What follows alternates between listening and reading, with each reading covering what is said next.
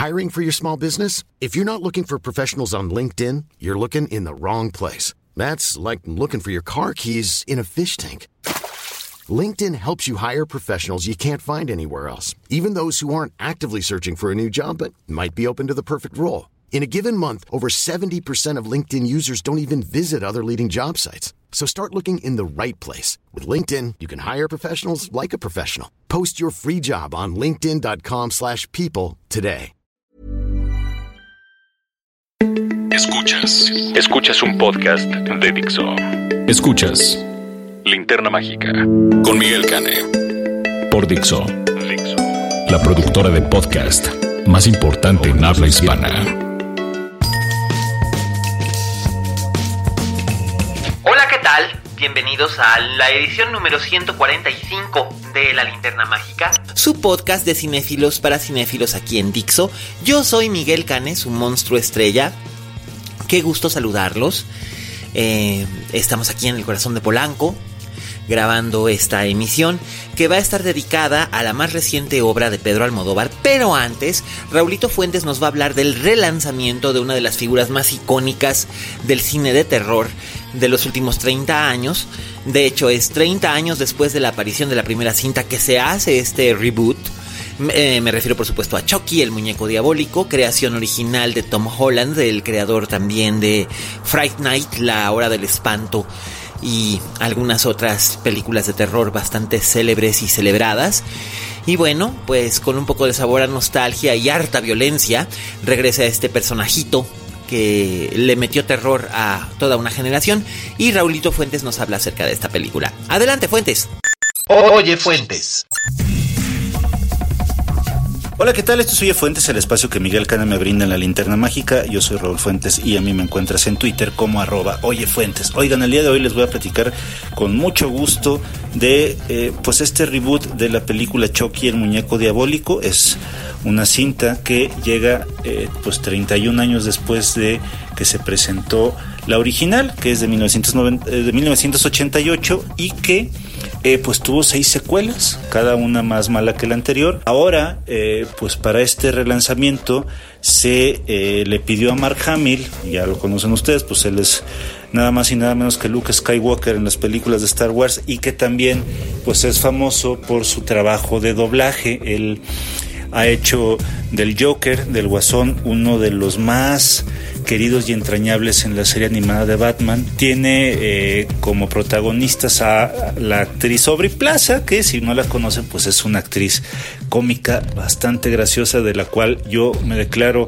eh, fan absoluto y que en realidad para mí pues era la razón principal para ver esta nueva versión de Chucky. Y en esta ocasión pues se le da un giro de tuerca bastante interesante, eh, muy de acuerdo digamos a, pues a la época contemporánea y pues todo empieza de manera muy fársica porque estamos dentro de una eh, compañía, estamos en la fábrica de, los juguetes de Body, aquí se le, se le llama Body al muñeco, eh, y gracias a un trabajador resentido que programa diferente a, Body, a, diferencia de todos los demás que son buena onda, pues este Body tendrá estos eh, brotes psicópatas para pues para matar a quien se le ponga en el camino. Ya de entrada, pues sí, esta cosa fársica, ridícula, eh, retorcida está eh, pues a la orden de toda la película y eso fue lo que más me gustó.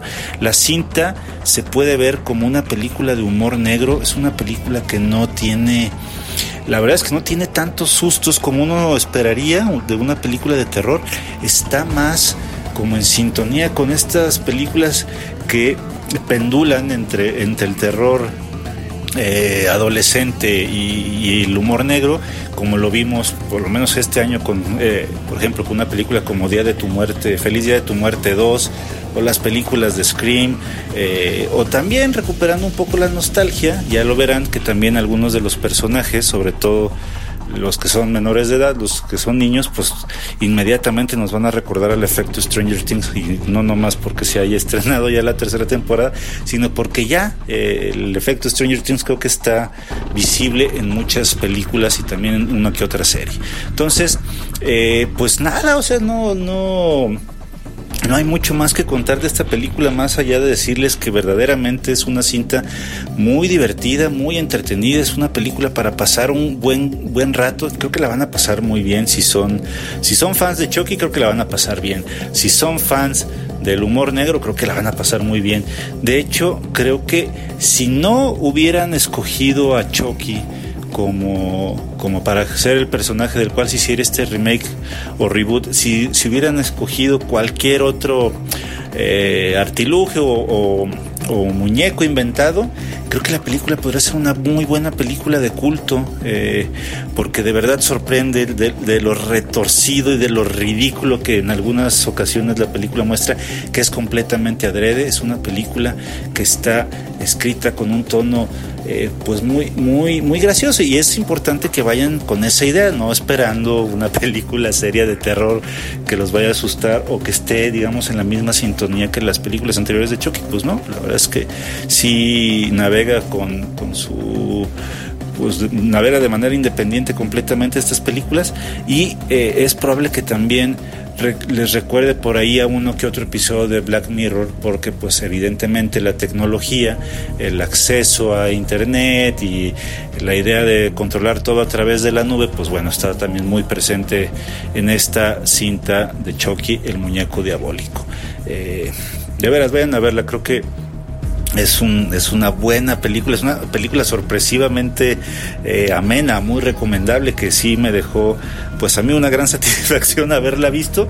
No esperaba verla, como les digo, más allá de que salía Aubrey Plaza en ella, pero pues eso, váyanla a ver, eh, platíquenme qué les pareció, si les gustó, si no les gustó, pues yo estoy en Twitter como arroba oyefuentes, yo soy Raúl Fuentes y les agradezco su atención y nos escuchamos la próxima semana. Hasta luego.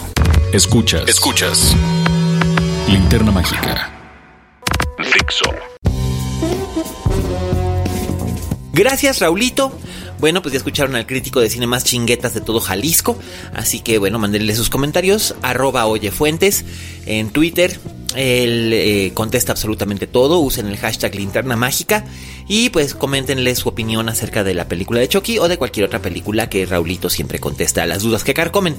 Y bueno, pues ahora voy a hablarles yo de la vigésima primera película de largometraje de Pedro Almodóvar, el, cineasta manchego que cumple 70 años este año y que desde 1978 ha estado trabajando sin parar. Eh, en 1980 aparece su primer largo, que es Pepi Lucibom y otras chicas del montón, con Carmen Maura, precisamente, con quien trabajó a todo lo largo de la década de los 80. Luego eh, tendrían un distanciamiento que terminaría con la magistral Volver, pero luego volverían a pelearse, aunque Carmen Maura sigue siendo la quinta esencia de la chica Almodóvar. Y ha hecho notables películas y algunas obras maestras como Todo sobre mi madre, como Hable con ella, Mujeres al borde de un ataque de nervios, la maravillosa La ley del deseo, que es probablemente su primera obra maestra del 87, y Volver, que ya había yo mencionado. Eh, algunas películas realmente muy buenas como Carne Trémula o Los Abrazos Rotos. Eh, y algunas películas realmente espantosas como Los Amantes Pasajeros, como eh, La Mala Educación y algunas que desafían todo tipo de clasificación como qué he hecho yo para merecer esto, Entre Tinieblas o incluso su hasta ahora única ventura en el, en el género del terror gótico que es eh, La piel que habito. Aquí Pedro Almodóvar regresa al cine después de Julieta, su cinta de 2016 que fue eh, bien recibida por el público, una película elegante, creo que la mejor manera de describir Julieta es como una película elegante en la que él se acerca más a las técnicas de Ingmar Bergman, adaptando unos relatos de Alice Munro y con una actuación majestuosa, soberbia de Emma Suárez, como una madre eh, transida de dolor y abandono. Bien, eh, Dolor y Gloria es una vuelta a una obsesión muy personal de Pedro Almodóvar que es él mismo. ¿A qué me refiero? Eh, las películas de Pedro Almodóvar habitualmente son cintas con una tónica muy femenina. Vaya, basta solo ver todo sobre mi madre para darse cuenta de ello. Em, y lo ha hecho en los últimos 15 años, desde que apareció eh, La Maleducación, posteriormente con Los Abrazos Rotos y ahora con Dolor y Gloria hace una especie de trilogía informal acerca de sí mismo, ya que todas esas películas giran en torno a versiones imaginarias de situaciones de su vida personal o de su carrera o de personajes que tienen aspectos de él como creador, como cineasta. Donde la mala educación es indulgente, horrible, pesada, eh, de muy mala entraña, cruel, y aunque está bien realizada, es sencillamente eh, desagradable, indigesta. Yo no conozco a nadie que diga realmente, ay, a mí me gustó mucho la mala educación o que pueda hablar de la mala educación en el mismo tono en el que me habla, por ejemplo, de Volver o Mujeres al borde de un ataque o de Todo sobre mi madre. Posteriormente vienen Los brazos rotos, que a mucha gente no le gustó, porque si bien es otra variación sobre el tema de Pedro Almodóvar en su autoficción, eh, sentían que estaba muy lejos de, lo sensacional que era Almodóvar trabajando con mujeres. Eh, en este caso era la cinta que seguía a volver y seguir a volver es un trabajo muy difícil porque fue su última gran película. Y ahora pues vuelve a trabajar con Antonio Banderas después de varios años, después de siete años, ocho años de haber hecho eh, la piel que habito. Y aquí pues él hace el papel de Salvador Mayo, que es obviamente un alter ego de Pedro Almodóvar, un director ya en el ocaso de su carrera según él, eh, que tiene seguimiento de culto, que es sumamente querido y famoso, pero por dolencias físicas eh, y también por una profunda decepción y tedio y una depresión, decide que ya no va a trabajar más en, en cine pero acaba como que reenganchándose con ciertas cosas al visitar a un actor que, que trabajó con él en los años 80 y con quien tuvo una relación que acabó muy mal. Y esto lo lleva a rememorar su propia infancia en Valencia, eh, con su madre, que es interpretada por dos actrices, en los flashbacks de la infancia por Penélope Cruz, en los flashbacks más recientes por la inenarrable Julieta Serrano, que a lo mejor ustedes la recuerdan como la loca muy chic de eh, Mujeres al borde de un ataque de nervios que sacaba todo este vestuario original y auténtico de los años 60, que era fabuloso y que andaba armada y en motocicleta. Bueno, pues eh, Banderas encarna a este personaje que es básicamente Pedro y lo hace muy bien, pero no siento que esta sea una interpretación, siento que más bien es una imitación calculada con giros maestros de manipulación. El personaje gira y se mueve como una marioneta, pero no hay un desarrollo real del personaje. Esto se debe a que las decisiones que toma el personaje son juicios autorales muy arbitrarios del propio Almodóvar, que tiene todo el derecho del mundo a hacerlo, finalmente es su guion y es su vida de la que está hablando, o aspectos imaginarios de su propia vida. Insisto en subrayar el imaginarios. Pero siento que todo es en cierta forma muy fácil.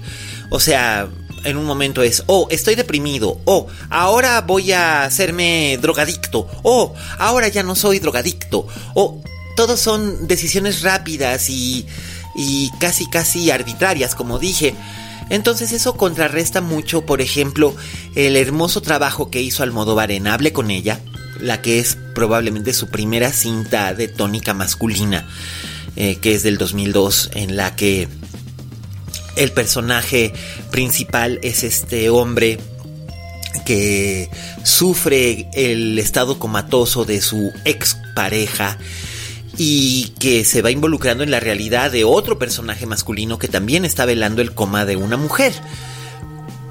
Esta, esta situación hace que que sea muy muy desarrollado el personaje, muy cuidado, de hecho el personaje vuelve a aparecer como un personaje secundario y un soporte emocional en Julieta, ya sabemos que las películas de Pedro Almodóvar en general comparten un mismo universo. Eh, es decir, Manuela aparece como personaje en la maravillosa La Flor de mi Secreto, que es una película que es considerada menor por muchos, pero a mí me parece realmente magistral. Y Manuela aparece ahí, aparece también obviamente en Todo sobre mi madre, eh, posteriormente ella y Uma Rojo aparecen haciendo un cameo en Hable con ella, a lo que me refiero.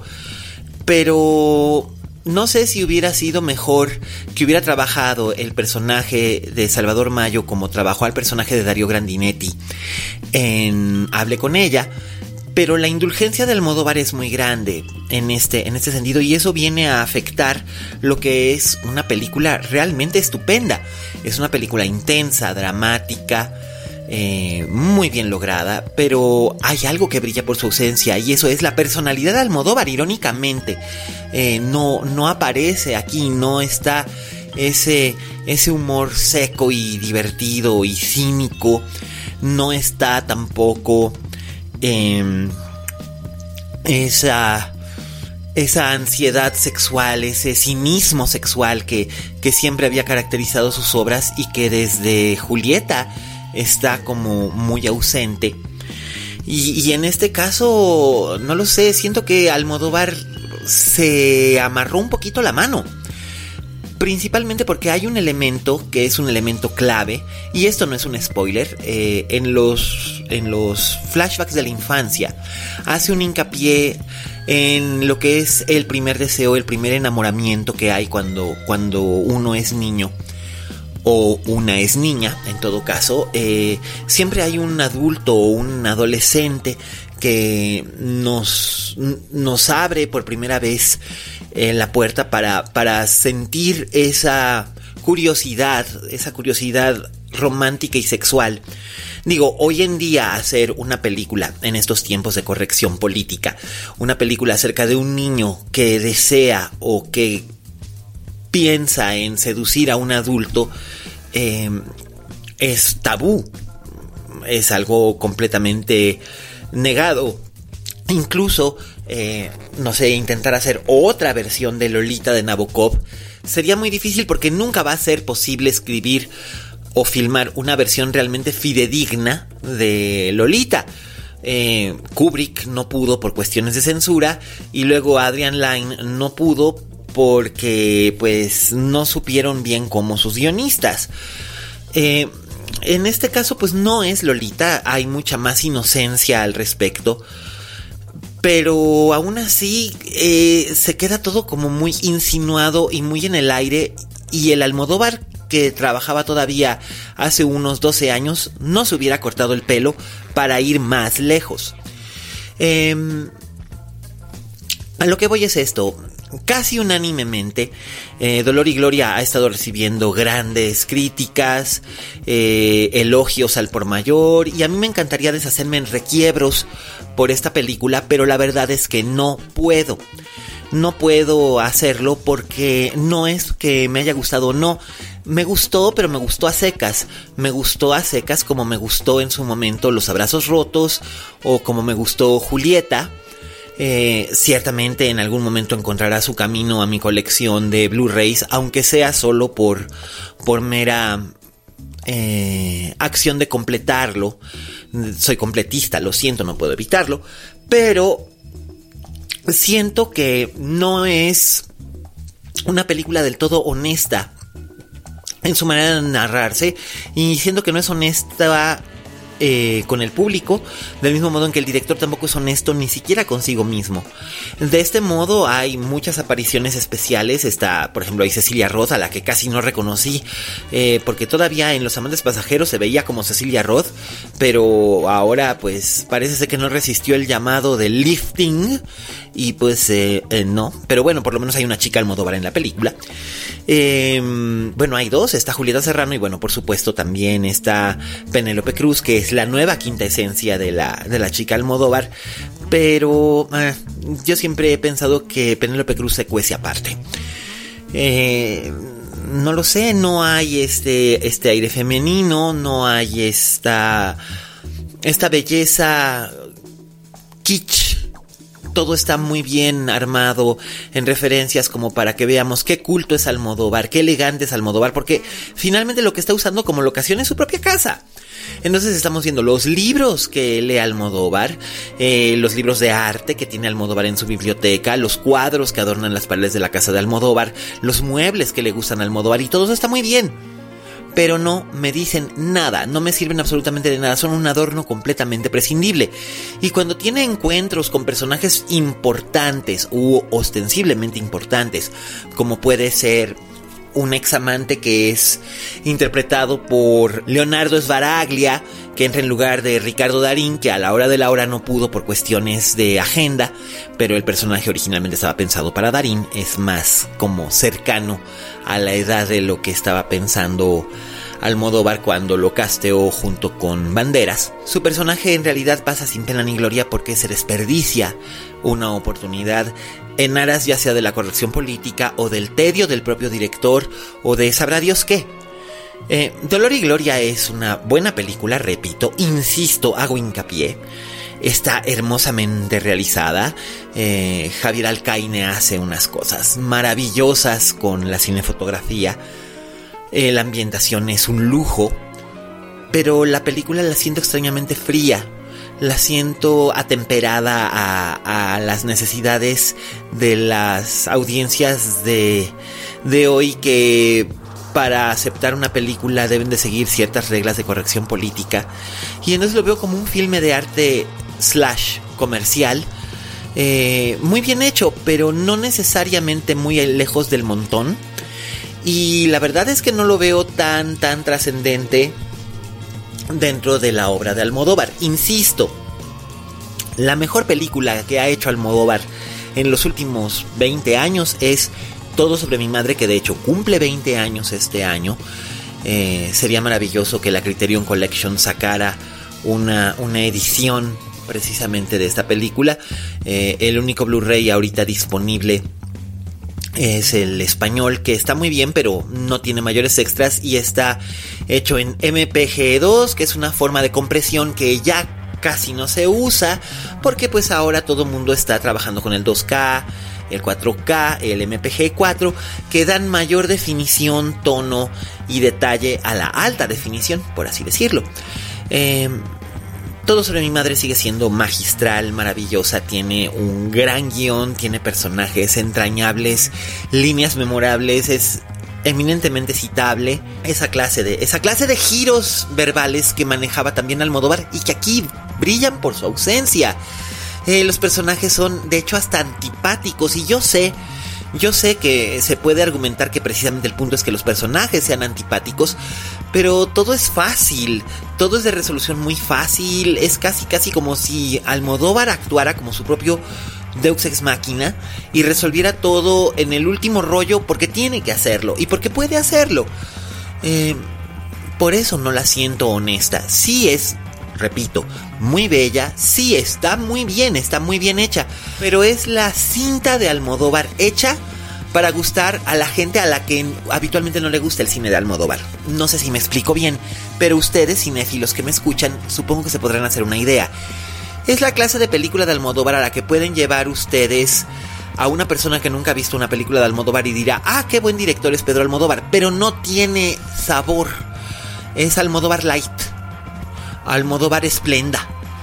Em, Almodóvar sustituto de sal. Almodóvar sin chiste. Y es una pena porque es una película de excelente factura, es una belleza, pero no creo que vaya a llegar a los puntos a los que llegó, por ejemplo, hablé con ella, que ganó un Oscar como mejor guion original, o Todo sobre mi madre, eh, La flor de mi secreto, eh, Mujeres al borde de un ataque de nervios, o Volver. No sé si es porque Almodóvar funciona mejor contando historias de mujeres, porque ya lo vimos también en Julieta. Es una historia completamente femenina y sin embargo también había esta... Em, no sé, esta manera como de refinarse excesivamente y de controlarse excesivamente, controlar la emoción excesivamente, que esto de hecho es un punto que hace Almodóvar en su guion para Dolor y Gloria cuando Salvador Mayo le dice a un actor eh, tienes que controlar el melodrama, no llores, tienes que ser duro. y no transmitir más allá de la emoción que estás transmitiendo sin ningún tipo de elemento artificial. Está muy controlado el drama, pero eso hace que sea una película de Almodóvar completamente insabora, donde todavía hay color, hay diseño, hay esa hipnosis de la composición de imágenes que le gusta hacer, estas estructuras de juegos y cambios y hay un gran momento en el que el personaje analiza todo su sistema nervioso, por ejemplo. Pero ¿de qué nos sirven estos fragmentos tan logrados como también lo son los de la infancia en los que Penélope Cruz brilla, pero es algo completamente indefinido. Insisto, la mejor interpretación en todo caso es la de Julieta Serrano como la madre en su decrepitud, que es brutal y al mismo tiempo entrañable, diciéndole verdades a Almodóvar que probablemente su propia madre Doña Paquita le haya dicho, ustedes recordarán que Doña Paquita aparecía en todas las películas de, de Pedro en pequeños cameos, eh, habitualmente como presentadora de televisión, eh, diciendo cosas realmente absurdas como en Kika o en eh, Mujeres al borde de un ataque de nervios, pero pues aquí no hay, no hay esa sustancia. Y aunque la película se deja ver y se deja ver muy bien, siento que es como para complacer a un tipo de público que realmente no entiende Almodóvar y entonces Almodóvar como que les hace una película para que puedan medio entenderlo o entenderlo en un lenguaje llano. Pero los que hemos querido Almodóvar y hemos admirado su trabajo, nos quedamos pues nos quedamos cortos. Así que sí, es una película muy bien lograda, pero de ahí a hacer la obra maestra que todo mundo dice que es, incluyendo algunos de mis colegas, pues lamento disentir y a lo mejor me voy a ganar algunas pedradas, pero no señora, no señora. A todos los que nos escuchan, pues muchísimas gracias. Son ustedes maravillosos y precisamente son los que nos dan eh, el ánimo para, para, poder seguir dándoles este espacio eh, y ponerles salsita. Y pues ya lo saben, eh, aquí estamos, escríbanos. Yo soy arroba alias usen el, el hashtag linterna mágica. Vayan a ver, todavía está Dolor y Gloria en las dos grandes distribuidoras, también está en Cineteca, pero acérquense, háganme sus comentarios, díganme si creen que estoy loco o si creen que de verdad eh, tengo razón al decir lo que digo sobre Pedro Almodóvar. En fin, eh, muchísimas gracias por escucharnos, yo soy Miguel Cane, regreso la próxima semana. Y recuerden, como dijo la Betty Davis, en este negocio si no tienes fama de monstruo, no eres una estrella. Hasta la próxima.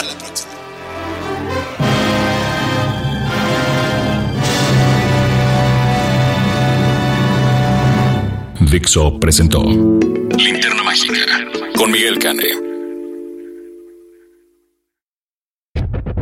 La producción de este podcast corre a cargo de Federico del Moral. Coordinación. Coordinación. Verónica Hernández. Producción general. Dani Sánchez.